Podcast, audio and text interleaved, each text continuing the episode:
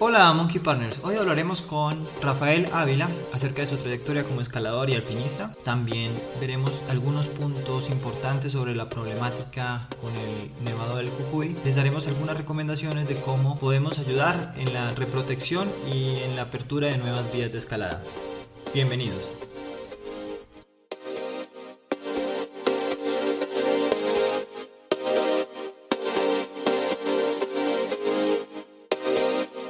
Bueno, bienvenidos a Monkey Partners. Hoy estamos con Rafael Ávila, aperturista, montañista, gran escalador, empresario y uno de los pioneros en, los gimnasios de escalada también en, en, Bogotá, por así decirlo. Entonces, Rafa, bienvenido. Bienvenido, Y empecemos. Rafa, preséntate. Bueno, pues, todos. primero, muchas gracias por la invitación.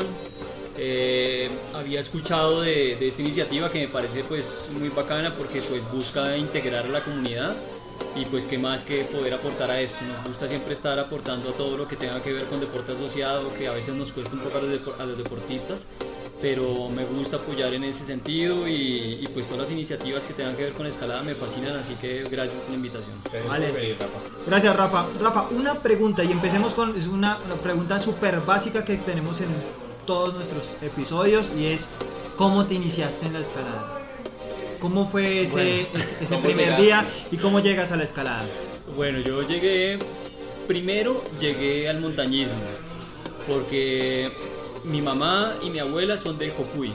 Y en el Cocuy está la Sierra Nevada de Cocuy, entonces pues los paseos de olla se hacían al borde glaciar Así que desde que tenía 7 años estoy subiendo al borde glaciar del Cocuy ah. y de ahí comencé ya pues a explorar con un tío mío y con mi papá que les gustaba mucho el montañismo, comencé a explorar los primeros picos en el Cocuy y yo creo que ya cuando tenía unos 13 o 14 años ya había escalado muchos de los picos de, de la sierra.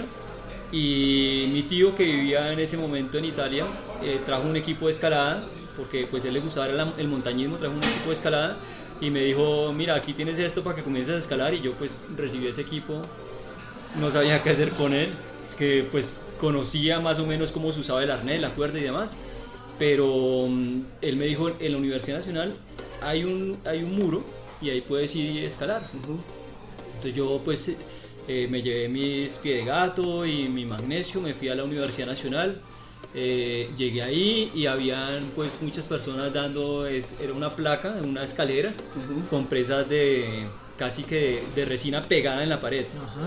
Eh, lesivas, eso sí, cortantes de todo, pero pues era lo que había, entonces eh, ahí comencé a, a, escalar y a conocer personas. Conocí al primer, a la primera acordada que tuve que se llama Andrés Gie y con él comenzamos a ir a Suezca, por supuesto sin saber cómo era la cosa. Nos montamos, recuerdo muy bien, la primera ruta que hice en Suezca fue Kaek. Quedamos atrapados en la placa final porque no, no podíamos pasar. Eh, yo iba punteando todo el tiempo, pero yo ponía un seguro y cuando iba subiendo se salía. Eh, otros quedaban, entonces era como escalábamos con excéntricos y stopper únicamente. Y ya al final pues no pudimos salir. Nos quedamos como nos quedamos como una hora ahí hasta que pasó, escuchamos que pasó alguien arriba y comenzamos a, gritar y era Rodrigo Arias, un escalador también de hace mucho tiempo, eh, guía de montaña también y el hombre nos tiró una cuerda, nos sacó y por supuesto cuando salimos nos regañó. Pero suerte, claro. salimos de la primera ruta, entonces esa fue mi inicio en la escalada. ¿Qué, qué es lo que, o sea, cuéntanos ¿cuál ha sido como, lo más significativo en la escalada para ti? O sea, porque, porque escalar eh, pues es parte ya de tu vida. Pues yo creo que lo más significativo en la escalada para mí es cuando puedes dejar un legado. Y el legado básicamente va hacia cómo quieres ser recordado cuando ya no estés aquí sobre, esta, sobre este planeta. Y en la escalada, pues básicamente se puede hacer cuando puedes aportar rutas a cualquier lugar que vas. Em, y he tratado de hacerlo así y durante toda mi vida pues aprendí a escalar, aprendí a, abrir rutas con Fernando González.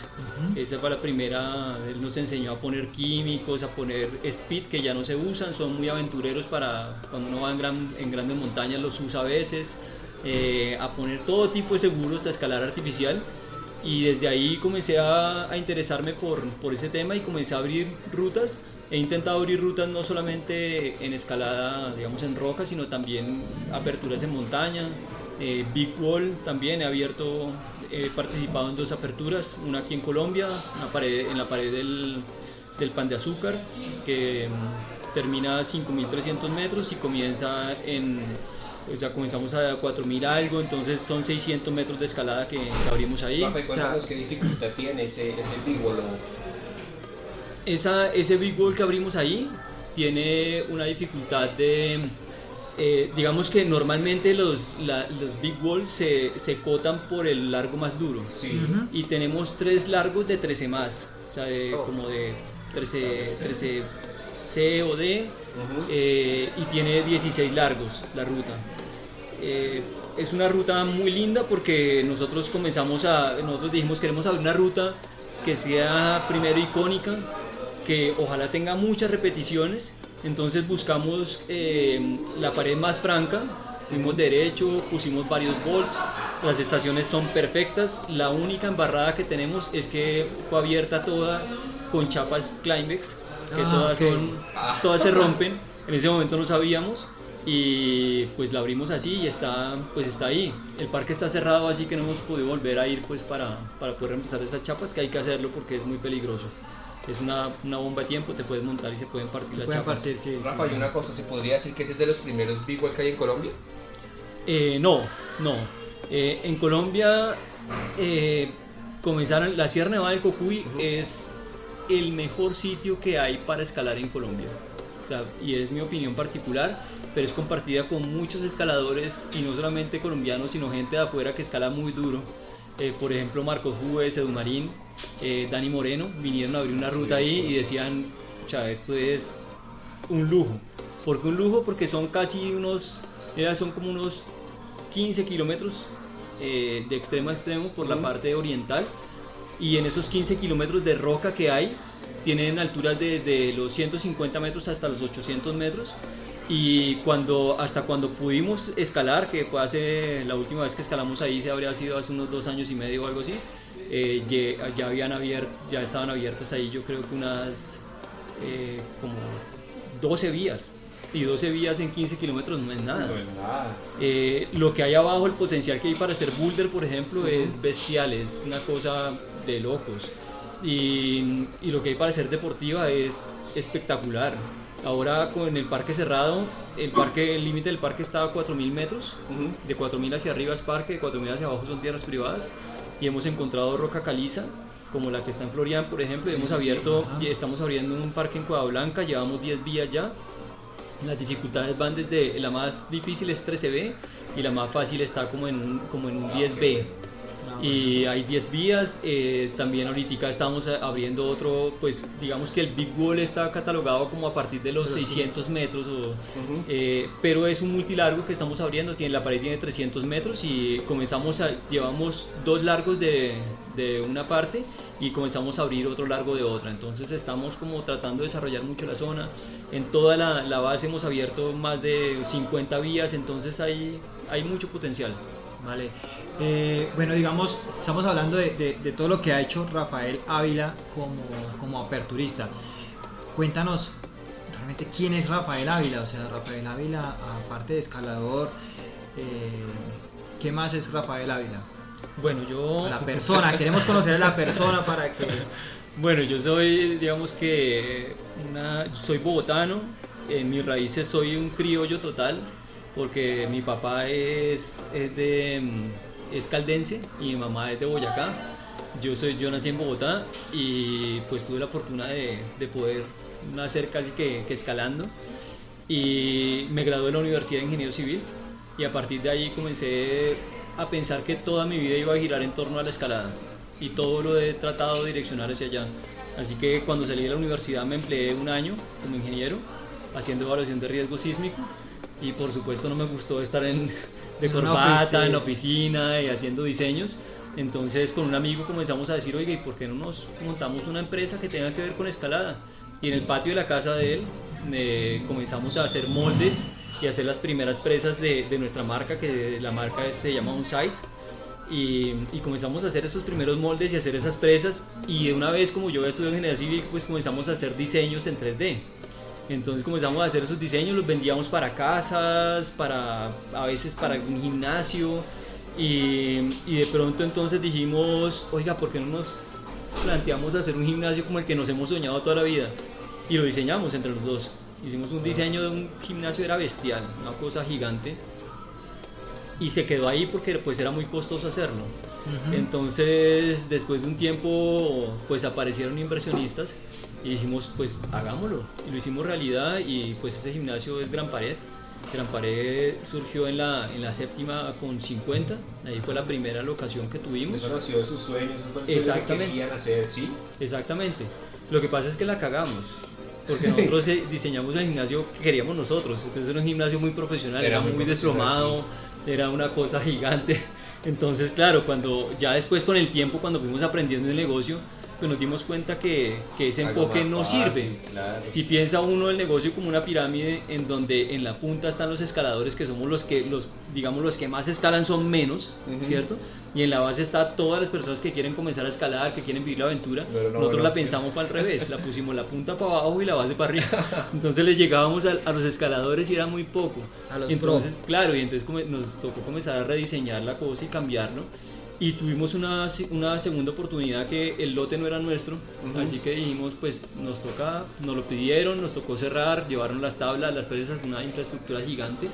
Y afortunadamente pues apareció este sitio que ya es un sitio propio, entonces ya aquí pues un poco más pequeño nos adaptamos con lo que, con lo que teníamos y pues otra vez esta gran pared. ¿Y ese muro cuántos, cuántos metros tenía? ¿Cuánta altura Ese tenía? muro 15 metros. 15 metros tenía. Sí. Pero parecía más bestial, ¿no? Claro, lo que pasa es que cuando te montabas en la, en, en la base de la ruta y te bajabas, te bajabas a 12 metros de donde habías comenzado.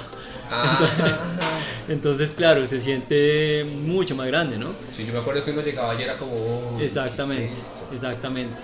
Y bueno, aparte de, de eso, pues tengo una empresa también de consultoría, hacemos consultoría en gestión humana y, y vinculamos todo lo que tiene que ver con escalada. Es más, pues el lunes entrante nos vamos con, una, con empresarios, con el presidente de una compañía y sus vicepresidentes, 16 empresarios.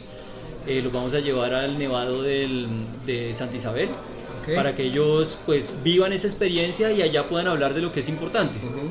Entonces eh, nos dedicamos a eso y todo ha girado en torno a esto. También tenemos un, un hostal en el Cocuy precisamente. Mi familia se fue allá pues por muchas ¿Cómo, ¿Cómo razones. se llama el hostal? Colombia Mountain. Y así también se llama nuestra, nuestra agencia. Una agencia que guiamos en todas partes del, del mundo, que guiamos en Perú normalmente porque pues Colombia siempre está cerrado, entonces guiamos en Perú, eh, en Patagonia, en Alaska, en donde nos salga guiamos.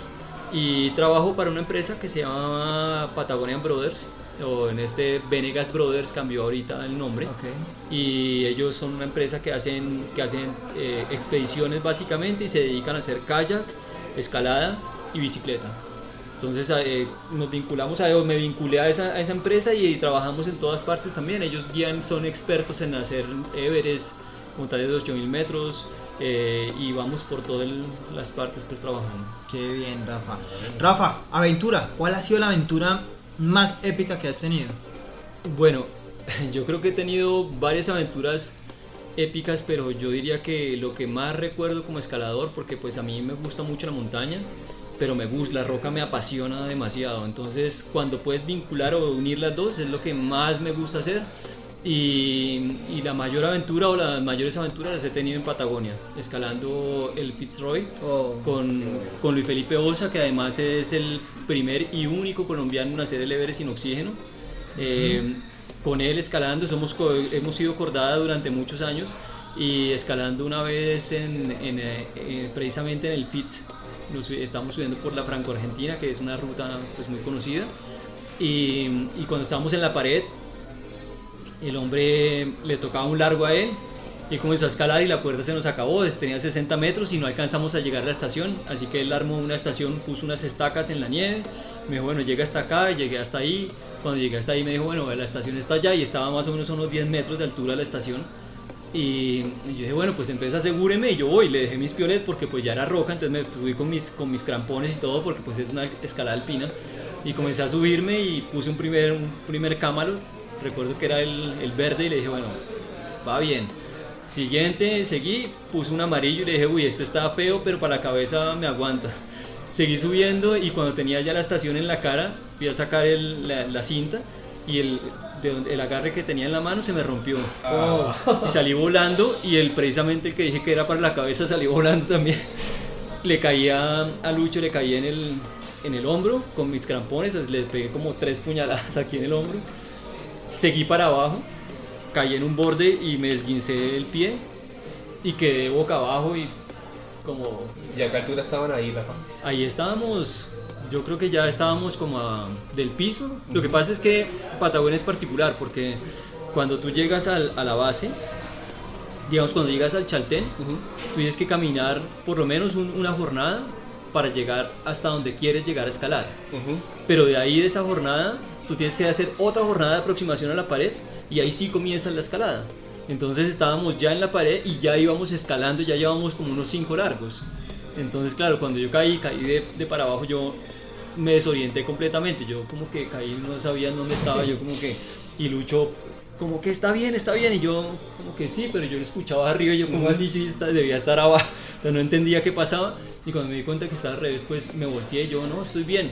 Y apenas fui a apoyar mi pie, pues estaba esguinzado mal. Y me tocó subir hasta donde él estaba, llegar ahí. Entonces, ¿qué hacemos? Nos tocó abandonar. Entonces, bajar en rapel, Ajá. cruzar una- un campo de grietas ¿Y tú que se llama La así? Silla. Ujú. Sí, sí, se llama La Silla. Llegamos a un, a un sitio que, que se llama Campo Superior y en Campo Superior son huecos que uno hace en la nieve, unas ratoneras. Uno hace un hueco en la nieve, se va metiendo con la pala y adentro puede hacer uno cama, puede hacer estantería, todo porque todo, todo está mm, congelado. Entonces llegamos a nuestra cueva y nos metimos a dormir. No me pude quitar la bota porque pues el hielo tenía que se me estallaba, entonces por lo menos para mantenerlo ahí. Y al día siguiente comenzar a bajar y eran dos jornadas para llegar al, al pueblo. Entonces yo creo que esa es una de las mayores aventuras y después la siguiente aventura que fue regresar otra vez a Patagonia con más experiencia y poder hacer una ruta llamada Claro de Luna, muy linda, que tiene una dificultad como de 11A, eh, pero pues es una aguja grandísima. Entonces poder hacer eso yo creo que es una de las mayores aventuras. Igual las aventuras se pueden vivir también haciendo boulder. Entonces lugares maravillosos de boulder o cuando también tuve la oportunidad de llegar a la cumbre del Everest que también es una cosa maravillosa.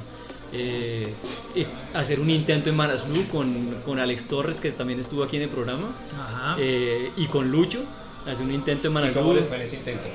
eso fue una también Fue un intento, pero es- no, eso fue, fue muy bueno porque nosotros eh, conseguir patrocinio para un escalador aquí es bien jodido y necesitábamos mucha plata. Así que en esa oportunidad nos conseguimos un patrocinio de Ave Villas. Ah, pues qué Y. Ave Villas nos dio la plata, pero nos prometió la plata. y Nosotros tenemos que contratar todo desde Colombia. Entonces tenemos, como ya habíamos ido, sabíamos, entonces contratamos una agencia, le dijimos listo, entonces nos reserva el cupo, toda la cosa. Y Ave Villas nunca nos daba, no, no nos desembolsó el dinero. Entonces nosotros teníamos, la agencia nos dijo, ¿saben qué? Yo no les puedo mantener más la reserva, así que pues se las cancelo. Y nosotros entonces, ¿qué hacemos? Teníamos los tiquetes comprados, nos fuimos al aeropuerto ese día del viaje, llegamos al aeropuerto sin plata, con una, o sea, con un tiquete de ida y de regreso en, en dos meses. Entonces era un poco como, Y sin nada, incierto.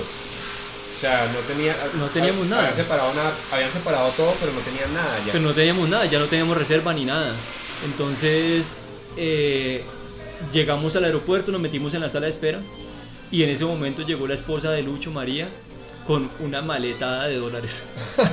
Literalmente, una maletada porque le desembolsaron la plata, le tocó cambiarla. Llegó y nosotros con una maleta de dólares en el aeropuerto ya, pero bueno, ya teníamos viaje. Y llegamos a Katmandú y en Katmandú llegamos y no teníamos agencia. Las expediciones ya se habían ido a la montaña y nosotros estábamos eh, retrasados, una, una semana retrasados de todo el mundo. Entonces, ¿qué nos tocó hacer? Nos tocó estar una semana más, es decir, dos semanas de retraso con respecto a todos, una semana más buscando una agencia, eh, buscando quién nos podía llevar, cómo hacer. Eh, Alex no hablaba en ese momento ni un poquito de inglés, Lucho podía decir hello y ya y yo era el que más hablaba inglés, entonces negociando uno allá con, eso, con esta gente, entonces eh, fue tanta la, digamos, la adrenalina y conocer y preguntar en tantas partes que terminamos sentados con el ministro de Turismo de Nepal. Que no, la, que no creía como, como que estos manes que están haciendo acá y entonces comenzó a preguntar que Colombia qué y no sé qué. Nos facilitó las cosas, conseguimos una agencia y, y nos fuimos a la montaña. Lo- el trekking para llegar a la base normalmente se, se hace en 12 días y nosotros lo hicimos en 5 días porque nos tocaba alcanzar la gente. Entonces el guía que iba con nosotros, nosotros íbamos en el plan más básico que era todos los días desayuno, almuerzo, comida, lentejas con arroz. eh, que es el plato digamos más básico de todos los días los nepalíes comen eso a diario. Entonces nosotros llegar, llegar y le, decirle al guía, hoy vamos hasta acá, y nos decía, veía el mapa y decía, no, eso es imposible, hasta allá no vamos. Y nosotros, sí, vamos hasta allá. Y el hombre, no, no, no, hasta acá. Y nosotros arrancábamos y el hombre llegaba tres horas después emberracado con nosotros porque nosotros habíamos llegado hasta donde él decía y le tocaba él llegar hasta allá también. Llegamos a la base y en la base mm, ya comienza la expedición con el retraso que llevábamos. Y pues yo me enfermé, tuve un principio de edema, tuve que estar ahí. La, la montaña hasta ese momento nos había tratado muy mal a los colombianos, había muerto ya Lenin Granados, había muerto ahí. Esa misma temporada. Eh, no, él había muerto hacía como más, o sea, años atrás. Eh, Fercho había hecho como dos intentos a la montaña y no había logrado la cumbre. Eh, nosotros estábamos ahí pues para lograr la cumbre también y estábamos con ese... Y para resumir las cosas, eh, llegamos al final, eh, nos tocó hacer un intento alpino, entonces ya no era montar campamentos porque era muy tarde, entonces era subirnos con la, con, en la espalda con lo que teníamos, ir montando campamento, al día siguiente mueva hacia el otro y mueva hacia el otro, llegar al último campamento. Eh, nos tocó poner nuestra cuerda en una parte que nadie pasaba, nosotros pasamos. Y cuando llegamos al final, ya al día de cumbre, nos montamos en el plató somital, o sea, ya la teníamos ahí.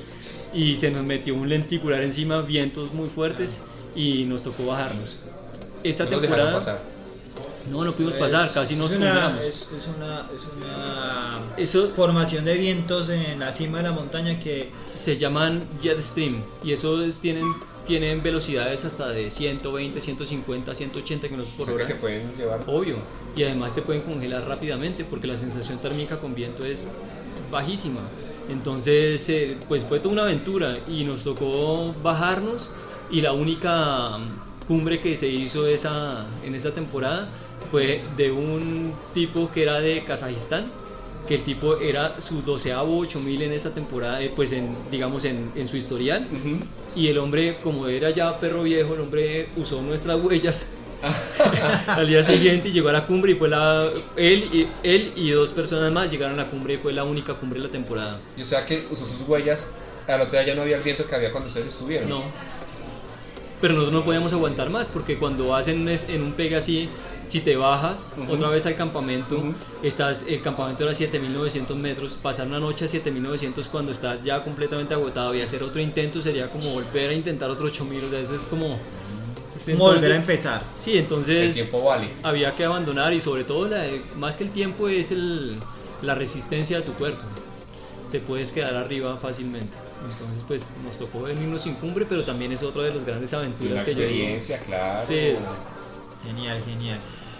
Bueno, respecto a dejar un legado, para ti, ¿qué, qué significa eso de dejar un legado en, en la escalada? La- el episodio pasado lo veíamos con, con Jairo Bogotá y con, y con Javier Pérez de México.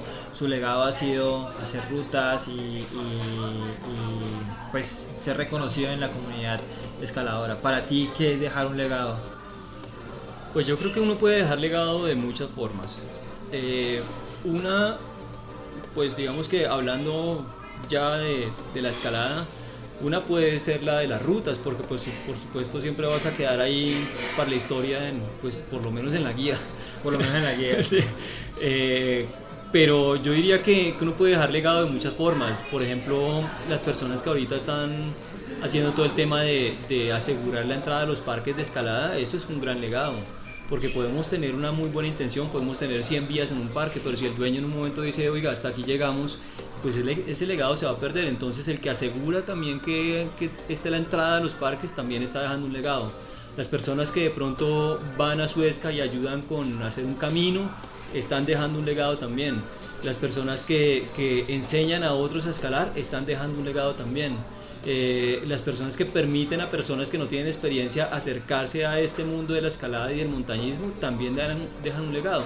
Entonces yo creo que, que, es más la intención que tengas eh, hacia, hacia el mundo, hacia las otras personas, no tanto pensando hacia ti, sino hacia las otras personas, es lo que asegura que puedas tener realmente un legado. Vale, vale. Bueno, Rafael Ávila ha hecho o ha abierto varias, varias rutas en, en Colombia.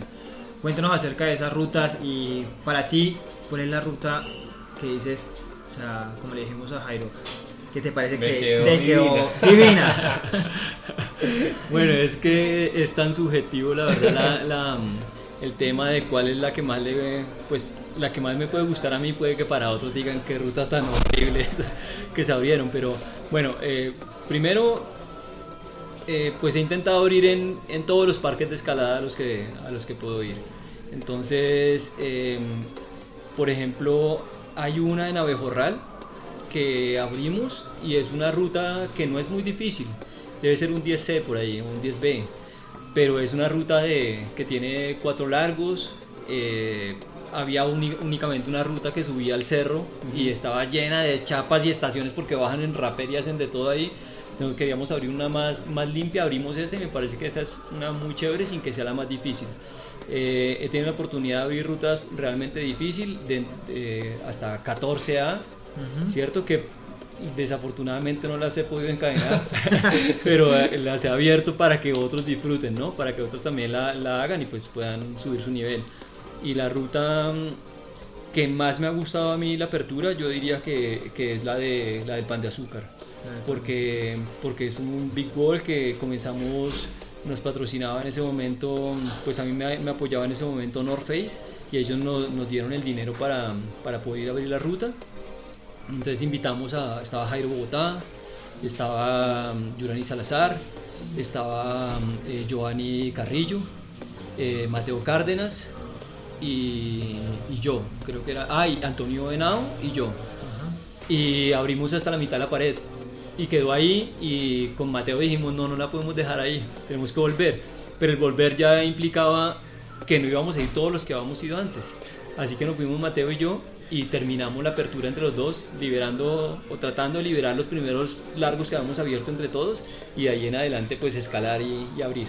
Yo creo que esa es la, la que más me ha llenado de satisfacción, pero, pero pues escucho todos los días que en Macheta tú escuchas a, la- a los escaladores, no, que me hice tal ruta que está muy bacana, Ajá. entonces los techos de Machetá casi todos los, los hemos abierto nosotros, entonces eh, ahí está, por ejemplo, la fritanga, que es una de los treces que es más repetido por las niñas, entonces a las niñas les debe gustar mucho, los tinajos contraatacan, les fascina a la gente, eh, ahorita por ejemplo está el, el Super Saiyajin, que también está, lo- les ha gustado mucho, sí. están, están uniendo el Super Saiyajin con los tinajos contraatacan, que es Sí, el, tinajo Super Saiyajin, eh, todo, no, es que tinajos porque nosotros nos, nos dicen, en el Cocuy nos dicen los tinajos. Entonces, Ah. entonces por eso hay muchas rutas que llaman los tinajos. Está el tinajo mutante, el Tinajo tinajo mutante. pichón, entonces todos... ¿Quién es el eso- tinajo pichón? Pero pichón no es por... por- Ah, bueno. Pichón es porque era muy, muy sardinito, él, es- él es Ricardo Cancelado. Ricardo Cancelado de la, mojarra, de la mojarra. Él es el tinajo... Nos sentimos, Ricardo. Nos vemos, nos vemos en- en, eh, a finales de Ya febrero. pronto.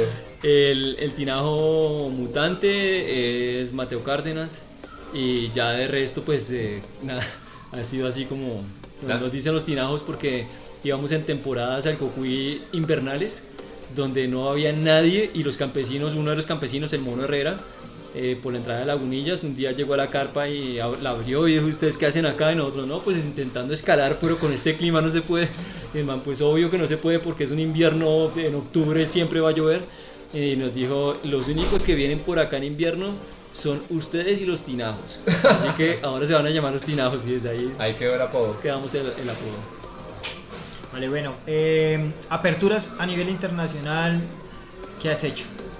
Bueno, a nivel internacional, eh, la más representativa fue la apertura de Macondo, que es un big wall también, eh, en la pared del Cuscantumpa Norte, Eso es Perú. en Perú, pero en Perú en la cordillera de Guaywash. Eh, ahí tienen, en Perú está la, cordillera Raura, que es la que está más arriba, digamos más como hacia Lima. Después viene bajando uno y tiene la, la cordillera de Guaywash. Después está la cordillera blanca, que es la más visitada, la blanca. El Guaywash es el que queda como muy, muy, muy frente a, a Hatumachay, que se puede... Exacto, desde Hatumachay tú puedes ver allá los Enfrente. picos enfrente. Ajá, Entonces, sí. ese, esa, eh, allá en esa, precisamente en esa cordillera, abrimos, eh, el pico tiene 5.800 metros. Wow. Eh, fue una apertura muy linda porque pues fue, eh, como siempre, todas las aperturas, eh, aquí voy a usar una frase de, de Jairo Bogotá, que es quien los patrocina para, para abrir eh, las rutas, entonces él dice, el patrocinio de mi bolsillo, entonces, entonces fue con el patrocinio de nuestro bolsillo también. Eh, coincidimos porque todos teníamos que trabajar, creo que el único que no tenía que trabajar era el Rolo, eh, que el Rolo es el... ¿Sí saben quién es el Rolo? Él trabaja, es el que tiene el café en, ahí en zona de bloque. Ah, ok.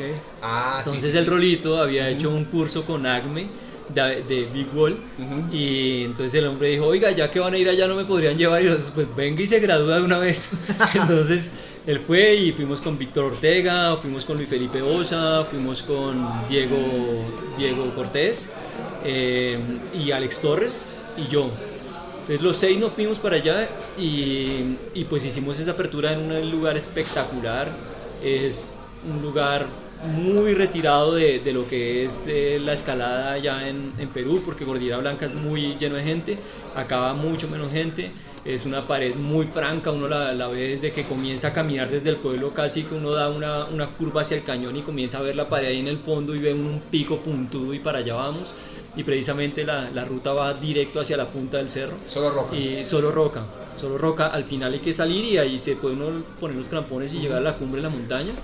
Eh, pero es, una, es divino, la- es muy bonito. Yo creo que esa es la, la más representativa, pues por todo lo que significa dejar un legado ahí sí en- para, para Colombia en los libros de, de Perú, que Perú lo visitan los mejores escaladores del Bueno, y- planeta. y sabes, ¿sabes quién ha hecho un ascenso por esa Eh, ruta? No, no sé, no sé porque normalmente nosotros eh, lo que sí sé es que salimos en el American Alpine, eh, salimos ahí en como una de las aperturas de- del año pasado, del año antepasado, perdón. Ok. Y mm, eso lo verifiqué ahora que estaba trabajando con, con la agencia eh, y llegó el, llegó el American Alpine y yo comencé a revisarlo y ahí estábamos. Entonces Qué pues fue bueno. chévere. Eh, y allá precisamente trabajando en esta temporada pasada eh, pude mm, abrir otra vía ya en Estados Unidos. Abrí una vía en Caliza, dos largos, cada largo de 50 metros más o menos, en una, en una zona de escalada que, está por- que se está desarrollando hasta ahora y tiene más o menos unas 50 vías, pero el potencial deben ser por ahí de unas 5.000 vías en el sector. ¿Dónde exactamente es? Eso es al, eso es al norte de, de Salt Lake. eh, en una, es, una, es una zona retirada. Ahí hay una, una parte que llama- el pico más conocido se llama el Notch Peak, que es una, es una escalada, es la pared tan grande como el Capitán, pero tiene dos vías. Entonces, O sea, hay un potencial. no, gigante. es gigante, es gigante. Entonces ahí también he tenido la oportunidad de abrir. eh, y yo diría que pues es un legado que uno puede dejar afuera también, ¿no? Pues, Bueno, y eso, digamos ya lo que, lo que decías acerca de quién me patrocina y es mi bolsillo. eh, o sea, mejor dicho, ustedes han invertido tiempo y dinero y no me imagino cuánto dinero eh, está ahí. Bueno, sí, también, y la vida, porque pues nos decía Jairo la- eh, en el epi- episodio pasado que abrir vías pues no es tan, no es tan divertido como a veces lo, lo- o sea, como a veces se puede llegar a ver que, uy, yo quiero abrir una vía, pero, oye, tienes que saber que tiene su grado de complejidad, así sea que estés abriendo un 9, sí. porque, Sí, claro, claro. Pero, pues, la verdad, yo no quiero hacer cuentas de cuánto plata hemos gastado. No quiero llorar. sí, porque eso sería, ya con eso me hubiera comprado quién sabe qué. Eh, pero, mm, nada, pues yo les contaba ahora, en lo que va del año, que hemos abierto nueve vías y, el- y vamos en, en febrero iniciando. Entonces, o sea, eh, o este, este, este es- 2020 sí. tenemos nuevas, Nueve vías nueve nuevas. vías nuevas Sí, en, qué Colombia. parques? En el Cocuy principalmente. En y, en, y, en- y aquí en Choachí, el nuevo sector que se llama el Rinconcito, que, que tenía... O sea, la primera vez que yo fui, eh, invitado por, por Miguel, por Miguel García, que fue el que lo encontró y él- ellos habían abierto otras vías. Ese día que yo que fui, abrí de una vez una vía y, y dejamos de ir como un año y medio, dos años. Y ya le dije a, pues a todos los amigos con los que abrimos, les dije, oiga, ¿por qué no vamos al rinconcito que estaba bueno? Hay mucho potencial y de allá a acá hemos ya, ya a hoy tenemos 18 vías. Entonces es, es una constante apertura y, y pues la cosa es lo que tú dices, puede que, que no sea tan divertido, para mí es muy divertido, porque la escalada en artificial es una escalada de completa aventura y Ajá. en donde te vuelas, te vuelas largo y con martillo, con Martillo, taladro, taladro, con chapas, todo colgando. Tornillos. Entonces, y cuando tú haces, cuando, por ejemplo, nosotros que hacemos, nosotros usamos muchos hooks, a nosotros nos gusta siempre abrir desde abajo. Ok. De montarnos abajo y bueno, hágale, la pared Pero está tiene, virgen. tiene, tiene una, tiene una, una muy buena, eh, o sea, como lo dijera, es muy bueno hacerlo desde abajo porque ves la línea. Claro, claro, claro. Entonces, pues es, es lo que, además es lo que a nosotros nos gusta es eso, porque si fuera siempre desde arriba, pues uno bajarse y poner chapas y chapas, pues también lo usamos de vez en cuando, cuando ya dec- decimos, bueno, ya abrimos esta y aquí al lado sale otra y venga, pongámosla de una vez, pero principalmente lo hacemos desde abajo. Entonces te montas en la pared virgen y dices, bueno, voy es para arriba y vamos a ver cómo es esta vaina porque de, pues me puedo encontrar con lo que sea. Eh, vas subiendo y a veces eh, no tienes dónde poner el hook, que es un gancho que la presión funciona hacia, aba- hacia abajo, pero si te vas hacia el lado se te sale de una. Entonces a veces te vas escalando, te montas a escalar y no sabes arriba qué hay, entonces te toca parar donde, bueno, aquí más o menos y un pequeño huequito, pones el hook y ahí abres un hueco, pones el, el bolt y sigues subiendo.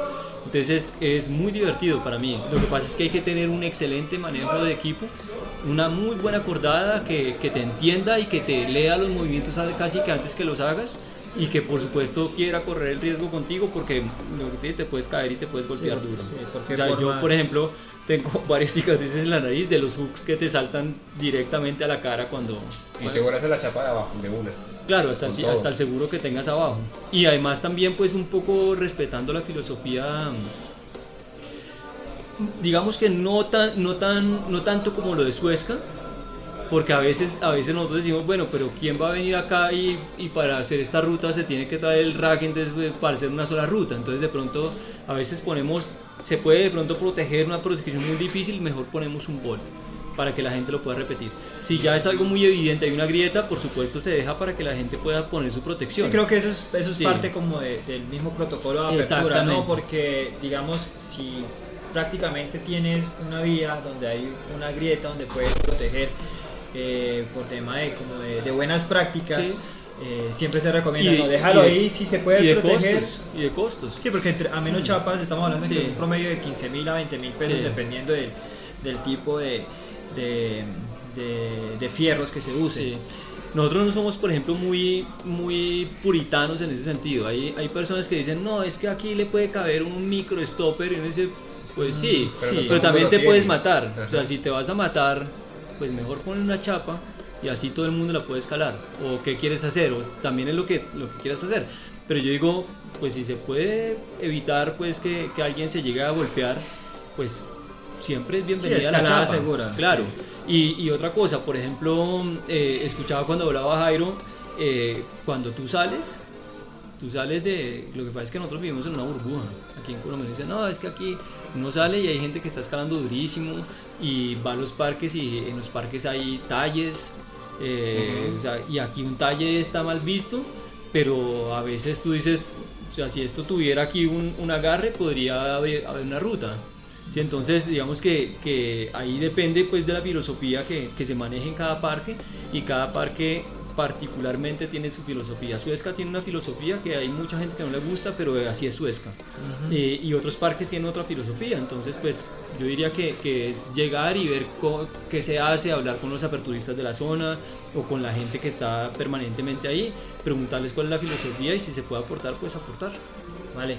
Eh, ¿han, han, han tenido, digamos, por ejemplo, aportes por parte de, de extranjeros que quieran venir a, a- abrir rutas, por lo menos en los nuevos parques, que es Choachí, Machetá, eh, Puntas, Florian? eh, ¿O solamente siempre ha sido como, como solamente aperturistas colombianos los que, los que se han dedicado a la apertura de los nuevos parques? Pues digamos que eventualmente recibimos aportes. hay algunas personas que, por ejemplo, alguien me dijo algún día aquí en Gran Pared, me dijo, me dijo, oiga, yo tengo 10 chapas, ¿y cómo hago para portarlas? Y dije, ¿no le gustaría ponerlas? Si quiere vamos y las ponemos. Yo tengo tres. Exacto, exacto. Y, entonces, y eso es Es que porque tres y eso es porque pues uno tiene también entonces es invitar a la gente también si quieres ponerlas vamos y las pones y así sabes dónde van a quedar, abres tu ruta, le pones un nombre y toda la cosa y después de entonces de pronto te emocionas y notas más chapas o, tie- o pones más chapas tú. Entonces eh, esa es una de, la- de las cosas.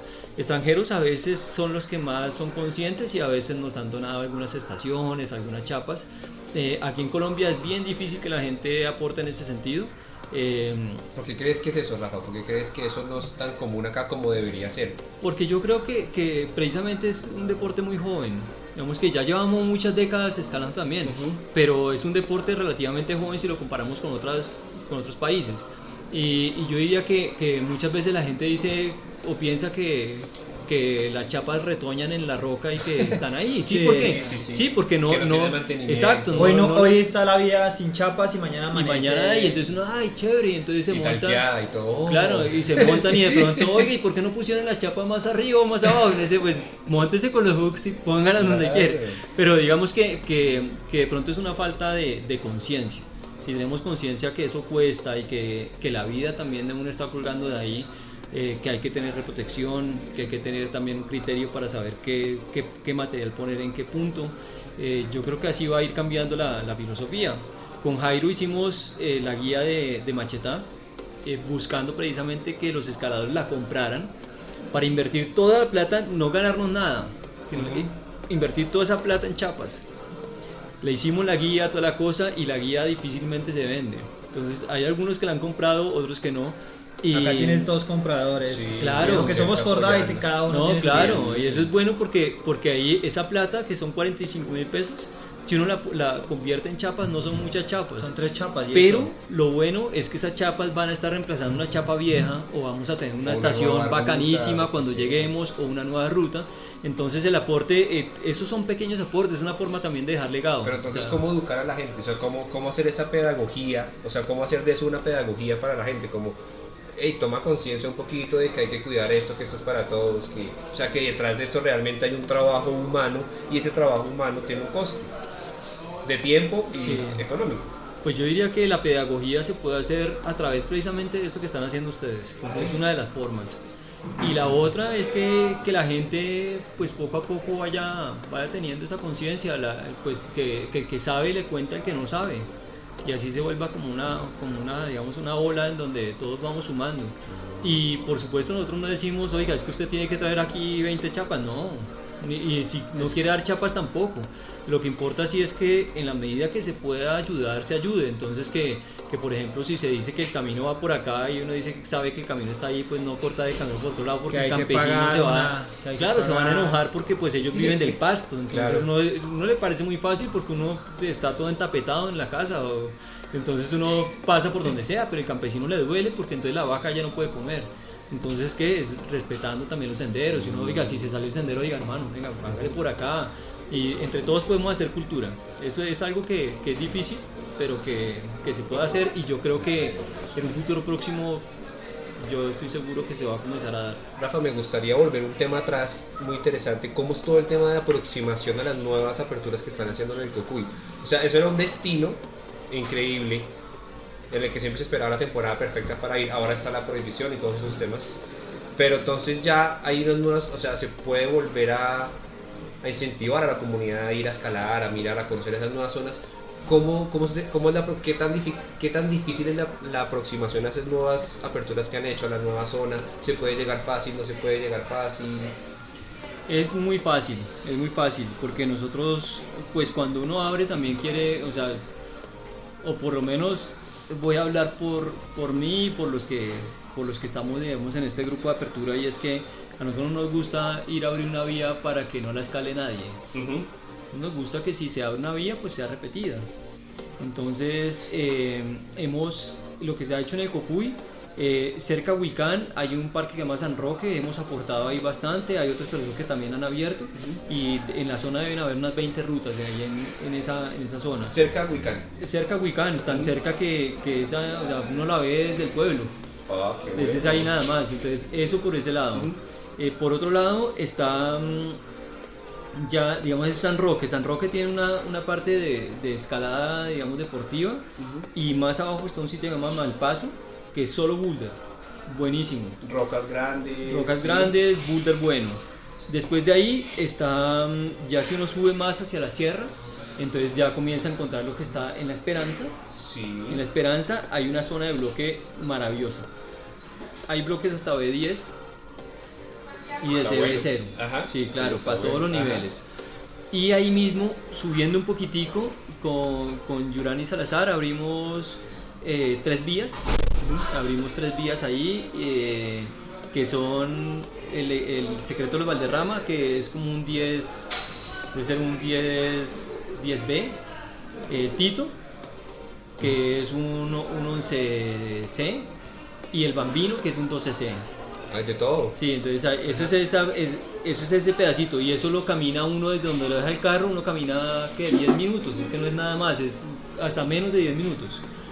Y ya si uno camina 40 minutos, llega a una zona que se llama Cueva Blanca, que hay que llamar a, o sea, los que quieran ir, pues simplemente es que, que nos pregunten, les damos el teléfono del, del propietario y, y es, la zona es divina, o sea, es muy bonito, roca caliza, con estalactitas, con Oh, tufas, con bueno. todo, Tipo Floriano. tipo Florian, eh, de una calidad espectacular y ahí tenemos eh, siete vías más que van desde el 13B hasta el 11B.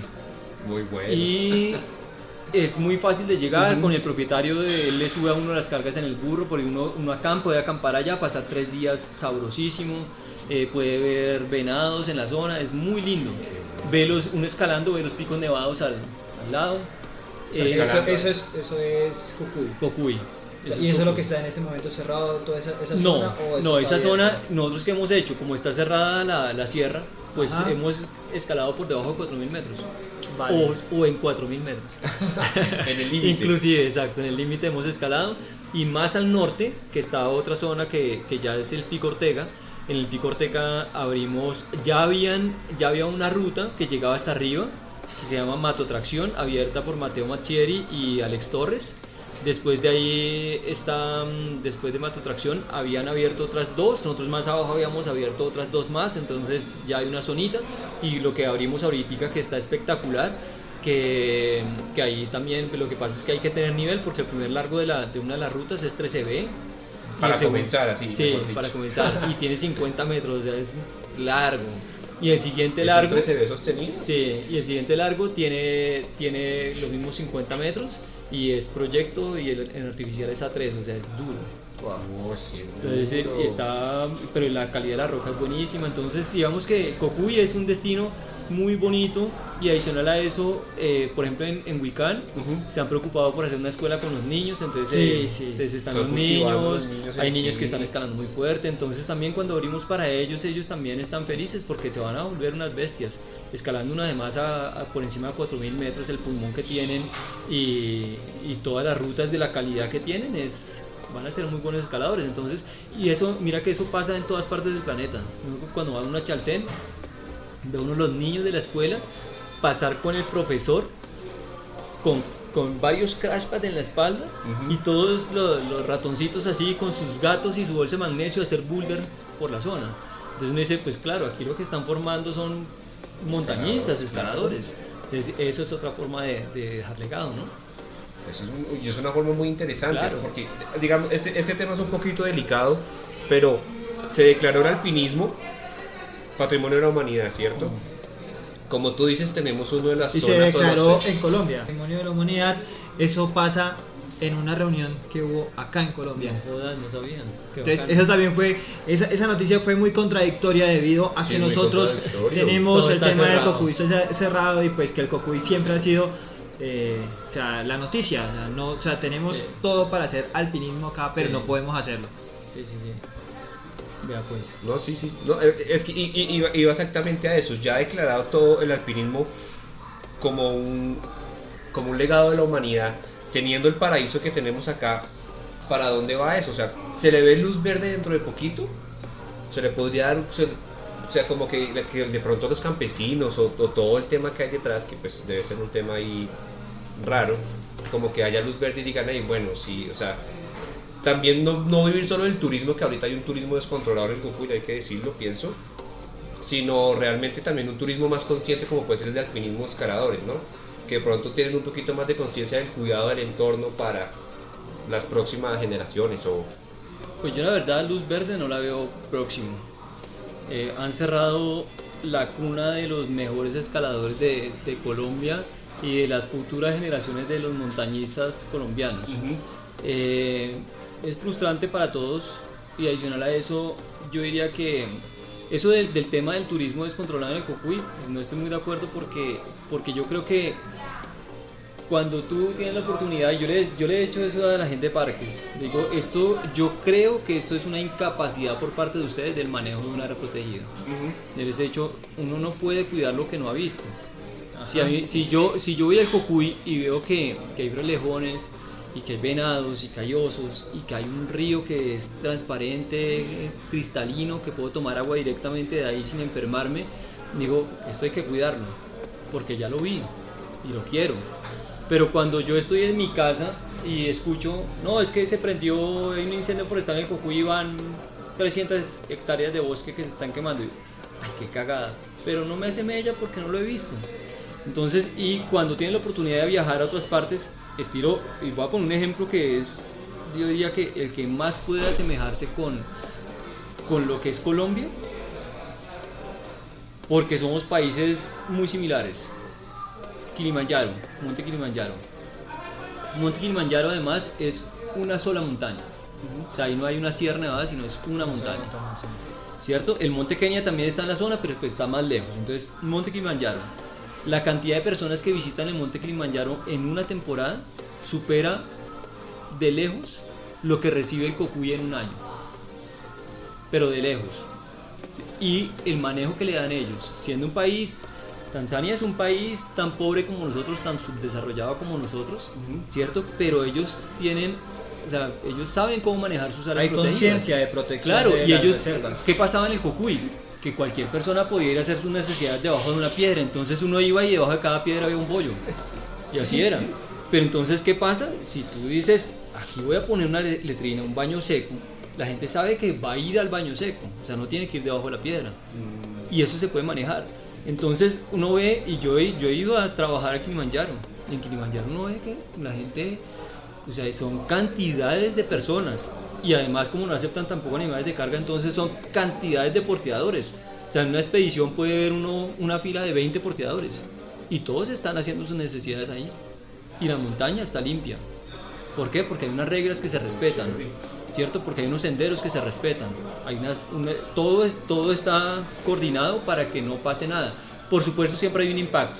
Igual que la gente que dice, uy, no, pero es que eh, la gente que escala deportiva y los de tradicional no impactamos. Y dice, ah, no, y en esa mano de magnesio, ¿qué pasa?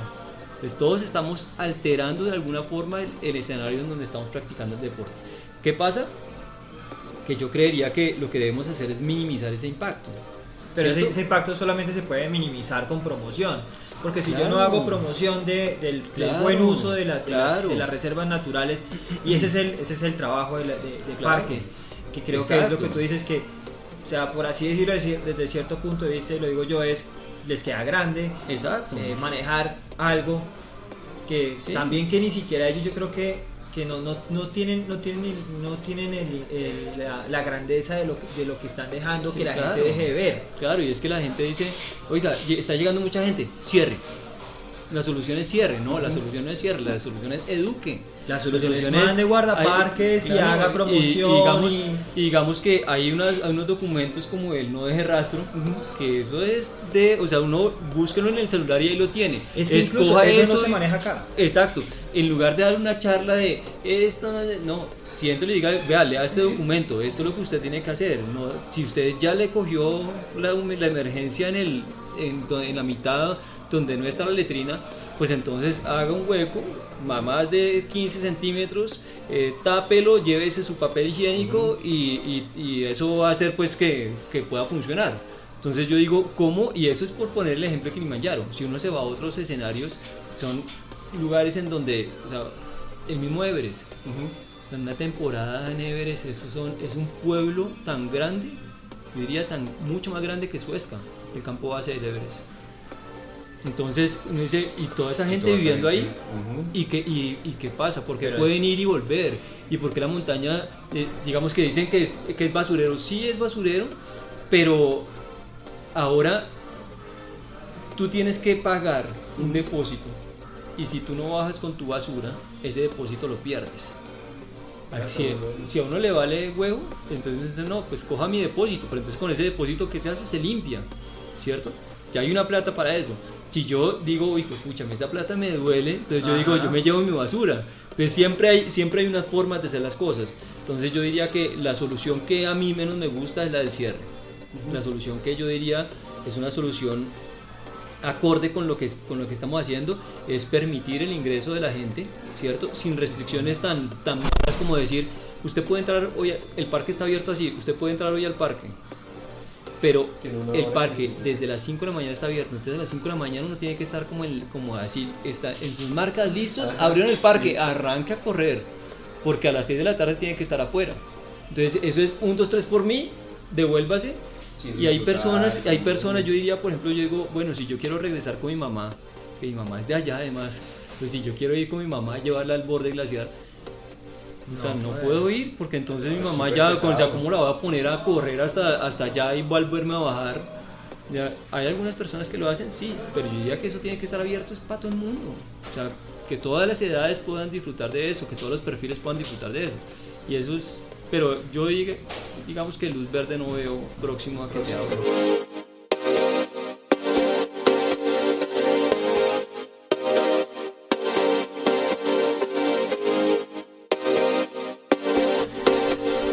Bueno, entonces hemos hablado de, pues, de, todo lo que de todo lo que Rafael Ávila con todos, con todos Jairo Bogotá, Alex Huesca, eh, Mateo eh, nos han dejado nosotros. ¿Y qué nos han dejado? Nos han dejado a la apertura de, muchas vías en Colombia y pues lo que hemos hablado hoy también vías a nivel internacional.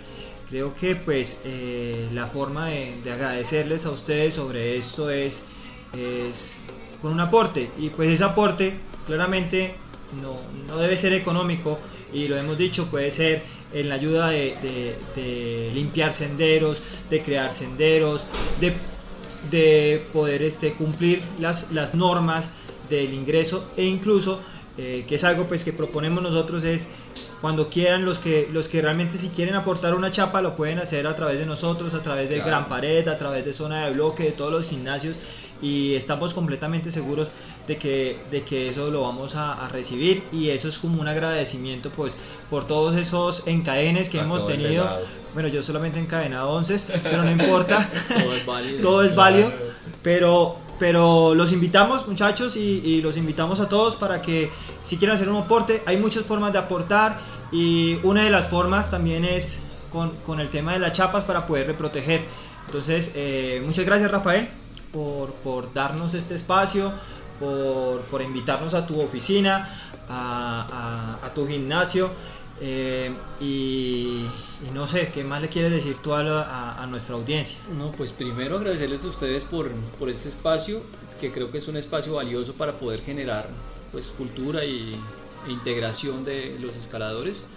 Y a los escaladores nada, que, espero que disfruten mucho la vida, que hagan eh, que disfruten al máximo sus encadenes, el no encadene también es de disfrutar. Eh, lo más importante es lo que, que la sonrisa que le queda a uno al final del día cuando está escalando.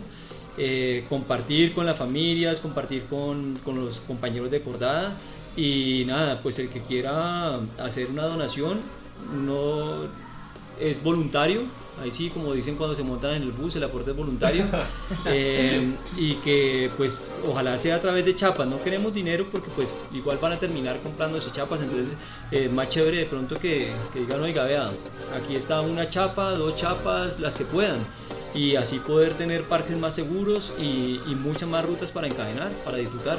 Vale, vale, gracias. Muchas gracias. Gracias. Gracias por tu tiempo.